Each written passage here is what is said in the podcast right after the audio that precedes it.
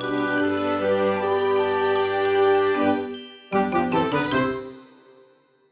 ローツーザーメン皆さんこんにちは。ドイツ語講師の小町です。さて、今回なんですけれども、またですね、久しぶりにはなってしまうんですけど、ゲストの方が来てくれました。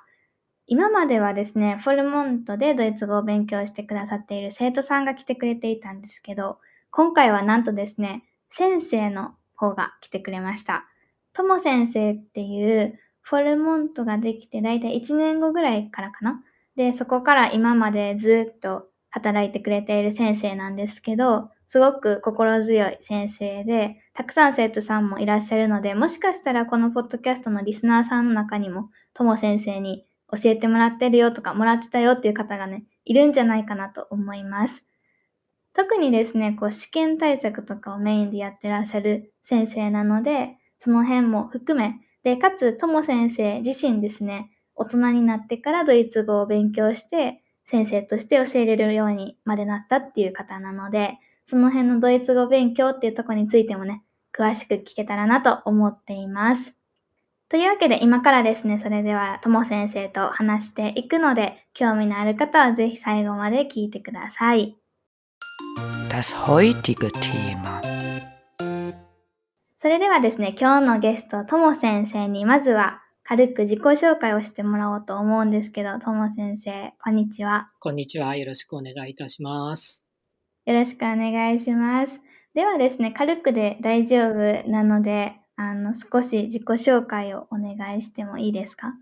はい。皆さん、こんにちは。ともと申します。えっ、と、私はですね、ドイツに、まあ、大体10年弱ぐらい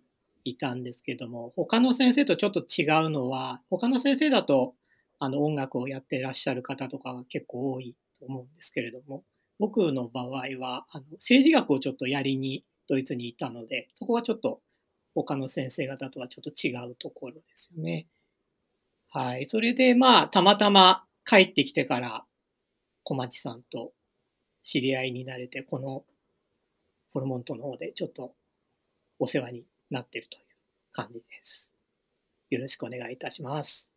ありがとうございます。そうなんですよね。とも先生はドイツに10年、10年弱って言ってらっしゃったので、まあそれぐらいですよね。長く住まれ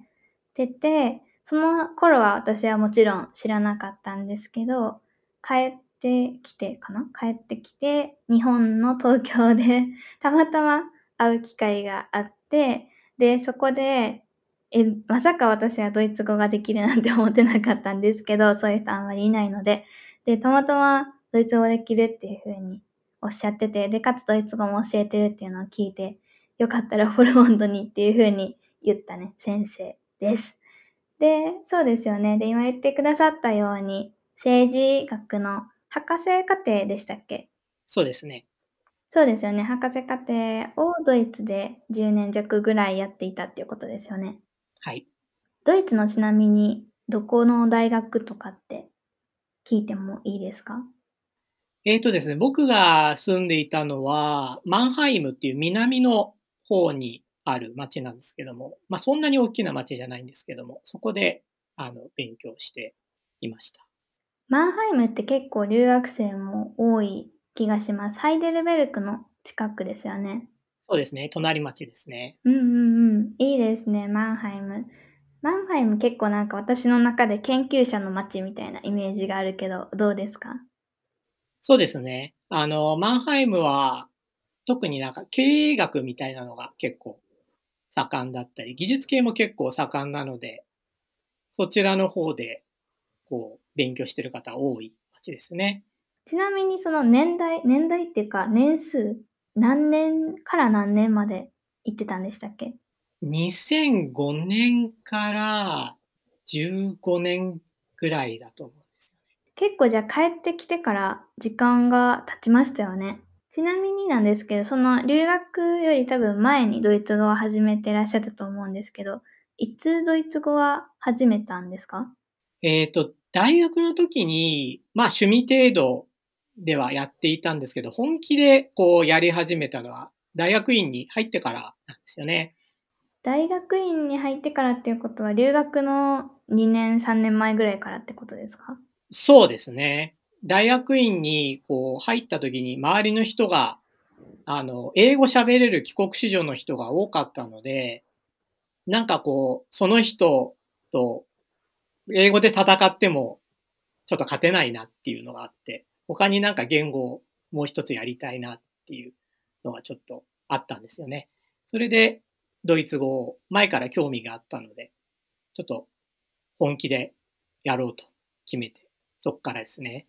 英語ができないというか、その、英語の代わりにドイツ語を始めたっていう感じだったんですね。そうですね。英語ももちろん必要なので、こう、両方やってはいたんですけれども、まあ、ドイあのドイツ語を特にこう強化して、こう、将来、まあ武器みたいな感じになれるといいなっていうのがあって、ドイツ語をちょっとやったんですよね。それはあれなんですか？その何か学業とは関係があったんですか？例えばそのドイツの政治学にすごい興味があったとか、それともただ単に言語としてドイツ語に興味があって始めたんですか？もちろん学業の方に、まあ、すごく関係があって、僕、あの、ヨーロッパ全体の政治のことを勉強してたので、やっぱりドイツってヨーロッパの中心的な国なので、そこの言葉ができるってやっぱりいろんな勉強する上で不可欠だったので、それもあって、ドイツ語をしっかりやらないとなっていうのはありましたね。えー、そうなんですね。ヨーロッパ全体を研究されてたんですね。じゃあその時って多分今に比べて、今でこそ例えばこのフルモントはあのオンラインレッスンやってたりだとか、あとコロナっていうのも相まって他の学校とかでもオンラインでドイツ語を学べますよっていうのがあったりだとか、例えば YouTube にもこうドイツ語のネイティブの先生がアップしてたりとかビデオをとかいろいろいろんなツールが出てきてると思うんですけど、多分トム先生が始めた当時ってあんまりそういうのってまだまだ発展してなかったと思うんですけど、どういうふうに勉強は始めたんですか？えっ、と、僕は本格的にやったのは、あの、東京のゲーテインスティテュートに行ったり、最初はしてましたね。で、その後に、こう、ネイティブの人に、個人的に、あの、教えてもらってた時期があって、そのネイティブの人の家に実際行って、あの、勉強するっていうタイプのやつでしたね。じゃあ、大学院に入って、こう、研究のためもあるし、こう、英語以外にもってことで、ドイツ語を始めて、で、ドイツ語が、その、本気で勉強するようになって、できるようになったから、あれですか、その向こうの大学に行こうかなって思った感じですか？それとも、ドイツ語云々っていうよりかは、向こうで勉強したいなって思って、ドイツ語が後についてきた感じなんですか？あの、まあ、両方なんですけれども、やっぱり向こうで政治学の勉強したいなっていうのはもう元々こう気持ちの中にはあったんですけども、こう別に向こうに知ってる人がいるわけでもなかったですし、まあそこら辺でちょっと踏ん切りがついてなかったんですけれども、あの、さっき申し上げた、あの、ネイティブのドイツ語の先生に、こう、背中を押してもらって行ったらっていう感じでなって、それで本当にこう真剣に行く準備をし始めて、まあ、どうしても向こうで勉強したいなっていうことで行ったっていう感じですかね。で、もちろん言語の方にも興味があったんで、行くからには絶対にこう今よりもドイツ語できるようになりたいなっていうのが両方ありましたね。なるほど、そうなんです。じゃあ結構その先生の影響も大きかったっていう感じだと思うんですけど、でも実際に多分その、いくらその後押しされたとはいえ、入学手続きとかってめちゃくちゃ大変だと思うんですけど、どうでした？スムーズにいきました？大変でしたね。いろいろ書類をこう揃えたりして、大学に届けなくてはいけなかったり、行く前からこう日本で揃えないといけないのももちろんありましたし、それは大変でした。なかなか。それでやっぱりドイツの大学って、行く大学とかコースによってもこう必要なものってなかなか違うので、いちいちこう、確かめていかないと、後になってこれが必要ですって言われてもなかなか揃えるの大変なんで、そういうのを確認したりするのも結構大変で。聞いてるだけで大変そうだなって思うので、多分実際は本当に大変だったと思うんですけど、でも、それもすべてドイツ語でゼロからやって、その入学試験とかがあるのかわかんないんですけど、その書類とかも通って実際に入学ができたっていうことですよね。そうですね。まあいろいろ周りの人に助けていただいて、なんとかできましたけど。そこから多分10年間いたと思うんですけど、当時って10年間そのいる予定だったんですか？それともそういう予定はなく行って気づいたら時間が経ってたみたいな感じなんですか？えっ、と、とにかく、こう、学位論文を書くっていう、そこの、これができた、できるまで頑張っていく、いようっていう感じだったんですよね。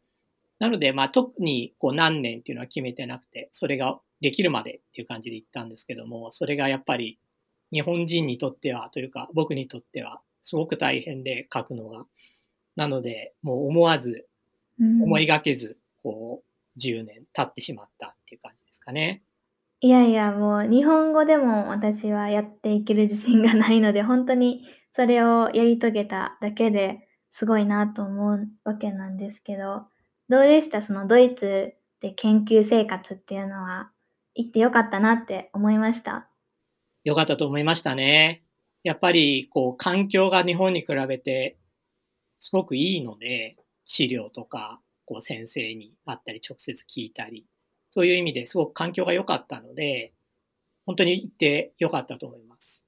とも先生の研究テーマがヨーロッパっていうだけあって、やっぱりこう現地の方が資料とかもそれだけ揃ってますよね、多分。そうですね。図書館にいっぱい関係の資料が詰まっているので、もう宝の山でしたね。いいですね。私もドイツの大学の図書館とか行って、日本語で翻訳されてた資料のその原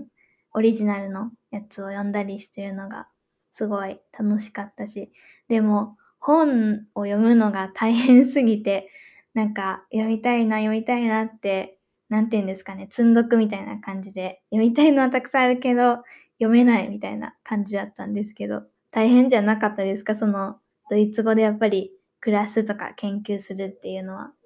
予想以上に大変でした、それは。でもまあ、充実感があったので、まあ、なんとかできましたっていう感じですかね。もう皆さんの周りの人にいろいろ助けてもらったんですけどね。あの、マンハイムで勉強してた時も、あの、語学学校に僕、現地の語学学校行ってたんですけども、そこの、こう、先生が、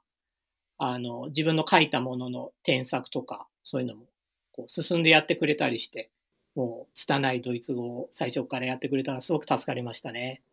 それはすごい助かりますね。しかも、それを語学学校の先生がやってくれるっていうのは、うん、なかなかないことなんじゃないかなと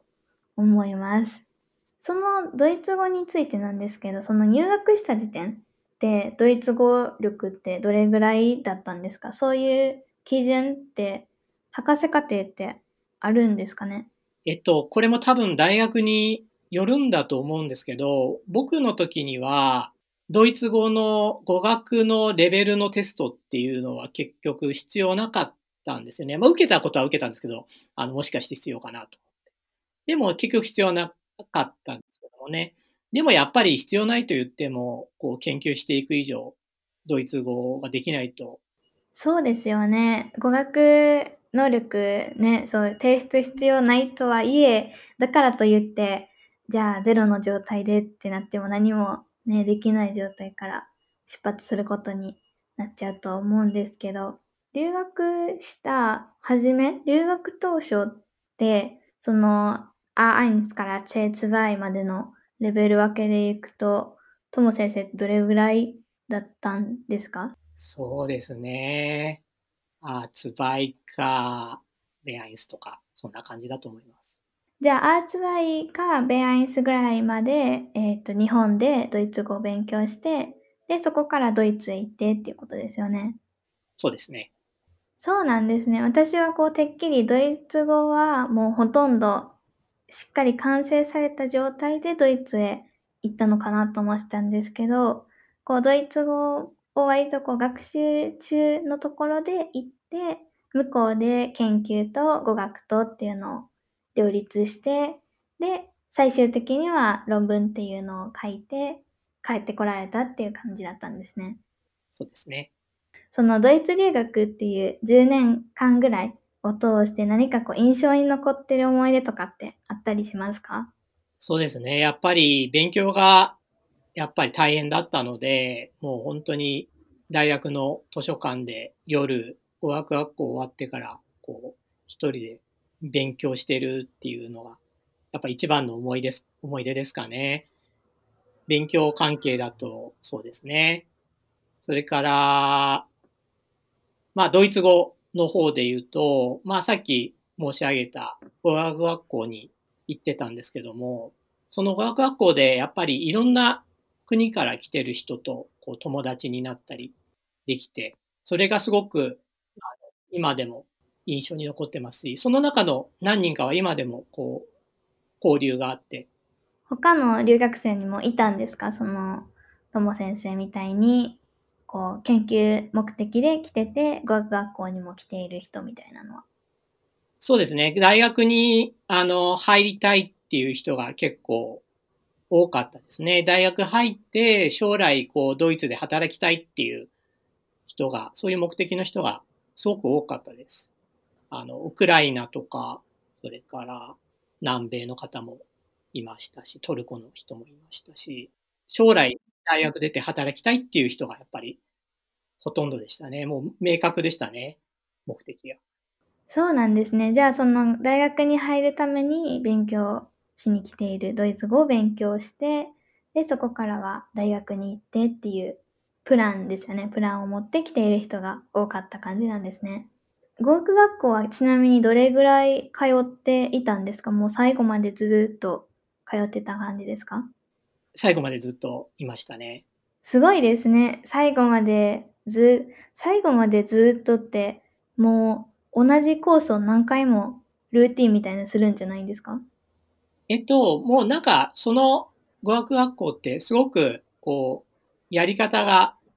ルーティンになってなくて、もう、なんですかね、こう、その場で、こう、どんどん、こう、フレキシブルにやっていくみたいな感じの語学学校だったんで、まあ確かにまあダブるところはもちろんあるんですけども、それでも全然飽きなくて、いろんなことをしてくれたので、もう全然何年いても飽きなかったですね。あ、じゃあその、いわゆる A1 コース、A2 コースとかではなくて、なんて言うんですか、その、いろんなことをいる、その時にいる生徒に対してやっていくみたいな感じなんですか？そうです。へえ、珍しいですよね。なかなか最近の語学学校って、そういうとこあるのか、私は通ったことがないのでわからないんですけど、聞く話だけだとそういうのを初めて聞きました。なんかよく語学学校選び、どういう風にしたらいいですかみたいな聞かれたりするんですけど、何かこうアドバイスみたいなあったりします？こういう語学学校がいいとか、なんかこういった探し方がいいみたいなのありますか？そうですね。あの、まあ、当たり前なんですけども、自分のこう目的に合ったところがやっぱりいいと思うんですよね。あの、今、ドイツでもいくつか大きな語学学校ありますけども、必ずしも大きいからと言っていいわけではないですし、まあ、小さくても、こう、なんていうんですかね、こう、生徒にこう気配りしてくれるっていうところもたくさん、そっちの方が、こう、気配りが、こう、届く、行き届くっていう感じのところもあるので、本当に最初の面接の時とかに、もう自分の目的やこうなんだっていうことをしっかりこう言って、もう何回こうでもいいので、もうちょっと合わないなと思ったら、もう違うところ行ってもいいですし、違うコース行ってもいいと思う。あんまり大きさとか関係ないと思うんですよね。もう結局はその学校に自分が合う合わないだったりするし例えばその昔通ってた人がここ良かったって言ってたところが必ずしも自分に合うとは限らなかったりするし先生もシステムも変わっていってたりするのでからまあその辺は見極めるのが難しいですけど、まあ語学学校に限った話じゃなく、そうですね、自分の目で見て確かめてっていう感じが一番なんですかね。実際に自分の目で見て確かめるのが一番だと思いますね。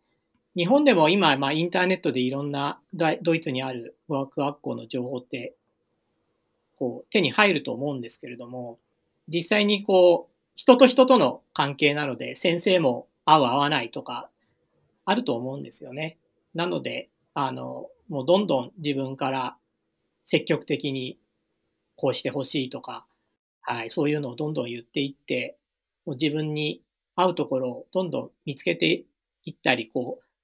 先生に言ってカスタマイズしてもらえるんだったらカスタマイズしてもらった方がいいかもしれないですね。私はそれをフォルモントやっててもすごい思います。その、まあなんて言うんですかね、いい意味で利用するというか、まあ利用者なので利用する権利があって当然で、ただまあその利用者としての心得とかはもちろんあった上で言い方とかには気をつけながらがいいかなと私も思うんですけど、でもその例えばあ、こういうところこうやって言ってほしいなとか、ここがわからないなって思うことがあれば、基本的には教える立場、私が教える立場として言ってもらえた方がスッて入ってくることが多くて、やっぱりこう、言ってもらえるとわかるんですけど、言ってもらえないことにこっちからこう気づくのってなかなか難しかったりするので、希望とか要望があるのであれば、全然こう遠慮せず言ってもらった方が、すごくこうスムーズに進んでいくなっていうのは私も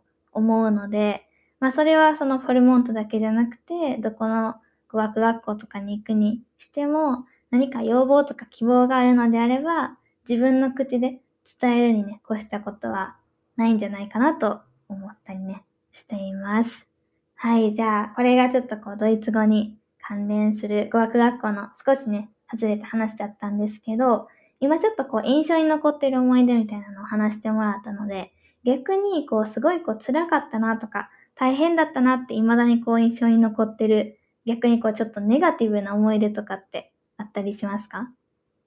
そうですね。やっぱり一番大変だったのはビザの更新の話ですね。やっぱり10年もいると、普通の大学生とか大学院生だと、こう、ビザがなかなか下りないので、それを特別に、こう、延長していってもらうっていうののためには、こう、いろいろ大学で書類を出してもらったりして、やんなくちゃいけなかったりしたこともありましたし、まあ、これはどこの国でも一緒だと思うんですけど、まあ、なかなかお役所仕事っていうのがあって、あっちのお役所に行ってくださいとか、まず銀行行ってくださいとか、なんかそういうのがいろいろあって、もうそれだけで結構精神的にも疲れちゃったりして、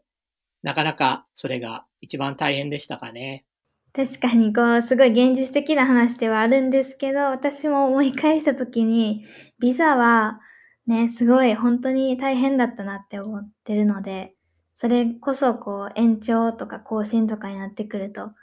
うん、もう本当に大変だったと思います。結構人によって言うこともね、変わったりしませんか？しますね。本当にそれは思います。多分、その、受けてくれる担当の人によっても言うことが違うっていうのは何回か聞いたことありますし、街によっても違うっていうこともよく聞きますしね。そうなんですよね。なんかこのビザ関連の話とかもよく聞かれたりするんですけど、そもそも私が留学してから結構時間が経ってるっていうのとか、もう本当にもう同じ年であっても人によってとかなんか訪れた日によってなんかもしかしたら担当者の気分なんじゃないかなって思うぐらいこう言われることがもうバラバラだったりするので本当にこう一般化してね伝えることができないんですけどでも多分全ての留学生がビザっていうのはぶち当たる壁なんじゃないかなと思います。じゃあなんですけど、このドイツ留学っていうのから少しこう話をそら、そらすというか、深めていって、さっきも少し話したんですけど、そのドイツ語っていうのについて、ドイツ語勉強っていうのを、とも先生多分通算すると、何年してることになるんですかね？まあ、やめたりというか、途中ちょっと、あの、中断みたいな、あんまりこう、時間下げなかった時も含めたりして、もしかしたら20年ぐらいやったりやめたり含めたらあるかもしれないですね。そうですよね。かなり長い期間、本当に始めた時から今までっていうのを含めると、20年ぐらい費やしてきてるんじゃないかなと思うんですけど、まあそのブランクがね、こう多少あったとはいえ、20年間やってきたっていうことで、20年間そのドイツ語っていうのに触れてきた中で、で、いろいろ、例えば語学学校に通った経験もあると思うし、それこそ個人でレッスン受けした経験もあると思うし、多分独学でやってた時もあると思うし、大学の授業もあるんですかね。で、今は自分自身が教える側、講師として教える立場っていうのもあると思うんですけど、もうひっくるめた時に、こう自分がやってきてよかったなって思うドイツ語勉強法みたいなのってあったりしますか？例えば、まあ僕が今やっているあの試験勉強なんかに関して言うと、ある程度、こうちゃんと、あの、キーフレーズとか、そういうのをしっかり、あの、まあ、どこでもいいんですけれども、まあ、今、今だったらパソコンの中にこう、ストックしておくとか、あと、あの、ノートでも全然いいんですけども、そういうのを、こう、ストックしておいて、いつでも、こう、思い返せるようにしとくって、すごく大切だと思うんですよね。で、それが、こう、何回も、こう、繰り返していくうちに、頭使わないでも、こう、口から自然に、こういう時にはこう、こういう時にはこうっていう感じで、何回も使っているうちに出てくるように多分なると思うんですよね。その、こう、入れて出してっていう、このインプットとアウトプットみたいなのを、こう、やっぱり繰り返すことに語学って尽きるんじゃないかなっていうふうに思うんですよね。なので、こう、使えそうだなって思うのを、こう、いくつかちゃんと忘れないようにどっかにストックしておいて、で、必要な時にあれ何だったかなって自分が思った時に、こう確かめ直すっていうことができると、すごく僕は役に立ったなって思います。じゃあ、その、例えば単語帳みたいな感じで、単語として覚えていくっていうよりかは、一つのフレーズ、例文っていうんですかね、例文みたいなのをどんどん覚えていく感じっていうことですか？そうですね。あの、僕が思うのは、特にドイツ語って、一つの単語の意味が分かってたとしても、実際にそれを使ってこういうことを言いたいっていう時に、その単語って実際どういうふうに使うのかって結構難しいことが多くて、正しく使うためには、このセットで覚えてないとダメですよ。正しく使えませんよっていうのが結構あると思うんですよね。そういうのをバラで覚えないで、セットで文章で覚えるって英語よりも大事なんじゃないかなって個人的には思います。ドイツ語は確かに一つの単語の意味、例えば辞書で調べて日本語で覚えてても、その日本語とやっぱりこうドイツ語って英語もそうなんですけど、全然違うかったりするので、その日本語を使うときにじゃあそのドイツ語を使えば完璧かって言われるとそうじゃないことがね、やっぱりこうよく起きるわけなんですよね。なので、確かにフレーズで覚えるのは私もすごく、うん、いいと思います。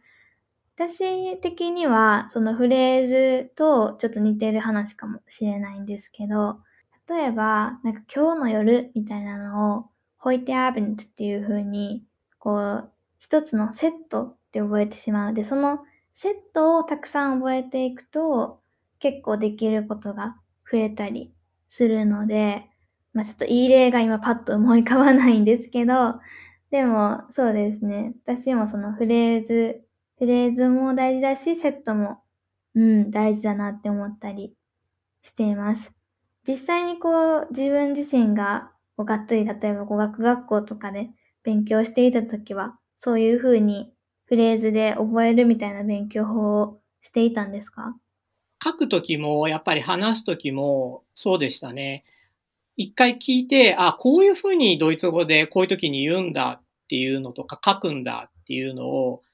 ストックしておいて、それで、あの、フレーズ、なるべくフレーズで覚えておいて、あの、自分でこう、実際に使ってみるっていうのはよくやってましたね。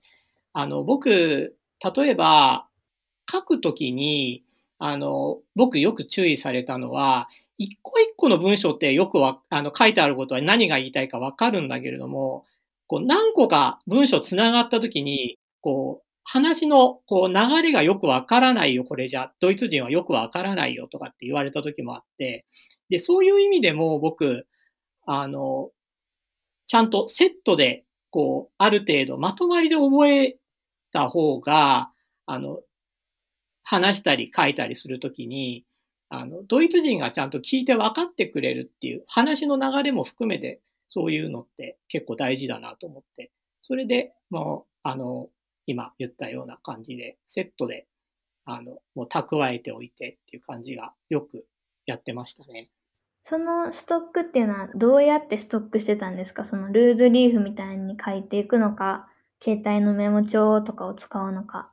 えっ、と、僕が勧められたのは、あの、もう直接ワードでしたね。ワードの中に、あの、日本語の意味とドイツ語と、それからその、実際に言われたり見たりしたセンテンスみたいなのをこう入れていって、それをあの蓄えておくっていう感じで、その時はやってましたね。うん、確かにそれはでもすごい役に立つと思います。結局、そのね、単語をやって話すとか書くとかアウトプットになっていく時って、まあ、自分自身がどれくらいそれを知っているかっていう問題に、それは語彙力だけじゃなくて、その表現をそもそも知っているっていう理由も、理由というか、表現をそもそも知っているっていうのも前提になるし、で、かつ、その表現とか語彙を使った文章をすでに知っているっていうことからも自分自身のアウトプットの質って全然変わってくるので、まあ、例えばその読んだり聞いたりした時に、そこまで自分がそのフレーズをこう奪い取るというか、自分が実際に使うんだっていう意識で聞いたり見る人は少ないかなと思うんですけど、でもそういう風にちょっと意識してみるだけで、もう使えるフレーズその辺にめちゃくちゃ転がってるので、で、かつそれをストックするっていうのは、うん、すごくいい勉強法だと私も思います。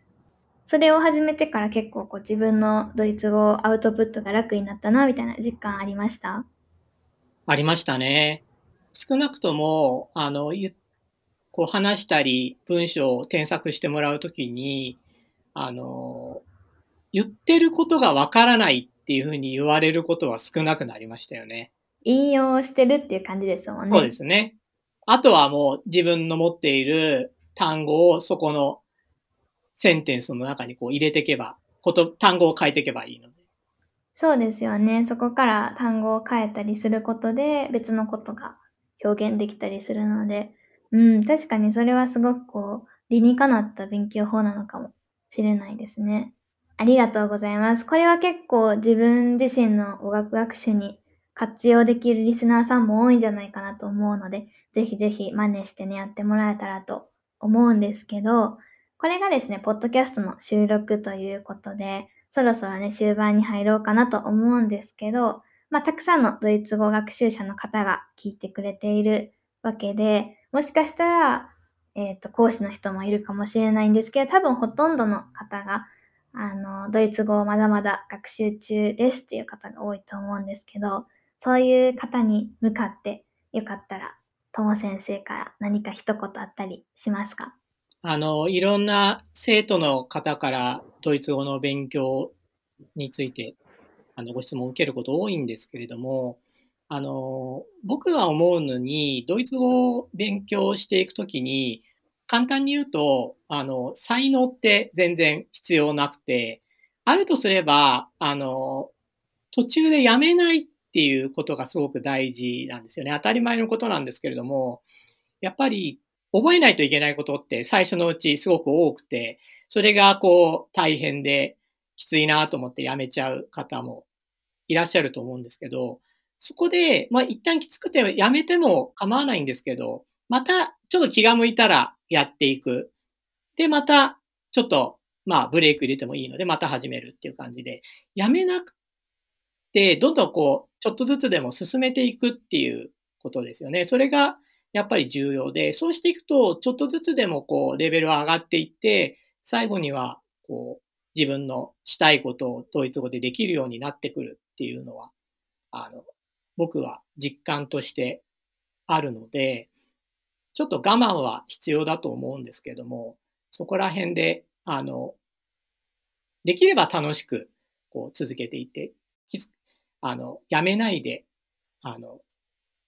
ドイツ語をこう続けていくって、そこが一つ才能といえば才能なんじゃないかなっていうふうに僕は思ってます。ぜひぜひ、あの、ドイツ語を続けてていただければなっていうふうに思います。これはすごい力強いメッセージだったんじゃないかなと思うんですけど、私もですね、よくまあ言うことがあって、まあ、やめなければ語学は上達していきますよっていうすごい当たり前のことを言ってるように聞こえるかもしれないんですけど、でもとも先生が言っていたように、これがね、できるっていうのもまた一つの才能というか努力だったりするんですよね。やめない努力をするっていうところですかね。で、もちろん苦しい思い、辛い思いをしてまでやってほしいわけではないので、何かこうブランクがあるのも、あの、全然大丈夫というか、必然的なものかなとも思ったりするんですけど、でもやっぱりそこからね、こう帰ってくる時の踏ん張る力ですよね。重い腰を持ち上げる力とかもすごく才能というか努力の中に入ってくるんじゃないかなと思ったりしています。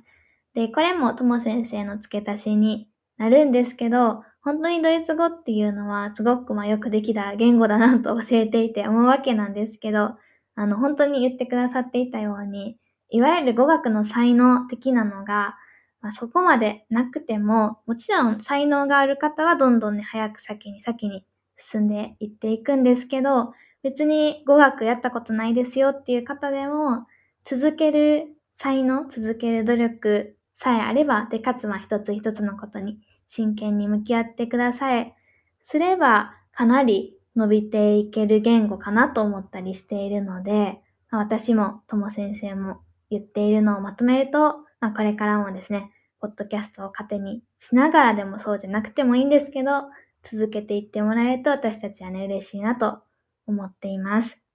とも先生がですね、普段はフォルモントでこう働いてくださっていて、もうベテランで長い先生、かつ、まあ本業がこれなのですごく頼りになる先生なんですけど、ちょっとこうかな悲しいというか残念なことに、今ちょっとですね、新しく受付っていうのを停止している状態です。で、また、その受付を再開することになれば、フォルモントのインスタグラムまたはツイッターで必ず宣伝させていただくので、とも先生の授業を受けたいなと思った方は、ツイッターやインスタグラムなど随時チェックしていただけると嬉しいです。とも先生の他にもたくさんの先生がいらっしゃっていて、その先生については、フォルモントのホームページから予約することができるので、少しでもね、興味を持った方は、初めの初回レッスンだけでも受けてもらえたらいいんじゃないかなと思っています。では、とも先生、今日はどうもありがとうございました。ありがとうございました。またですね、こう、ご一緒に、こう一緒にポッドキャスト収録できたら嬉しいなと思っているので、その時はまたぜひ来てください。ありがとうございます。よろしくお願いします。それでは最後ですね、いつもこのポッドキャストをチューして終わっているので、せっかくなので一緒にチューして終われたらなと思っています。では、ここまで聞いてくれた皆さんありがとうございました。また次回お会いしましょう。チュース.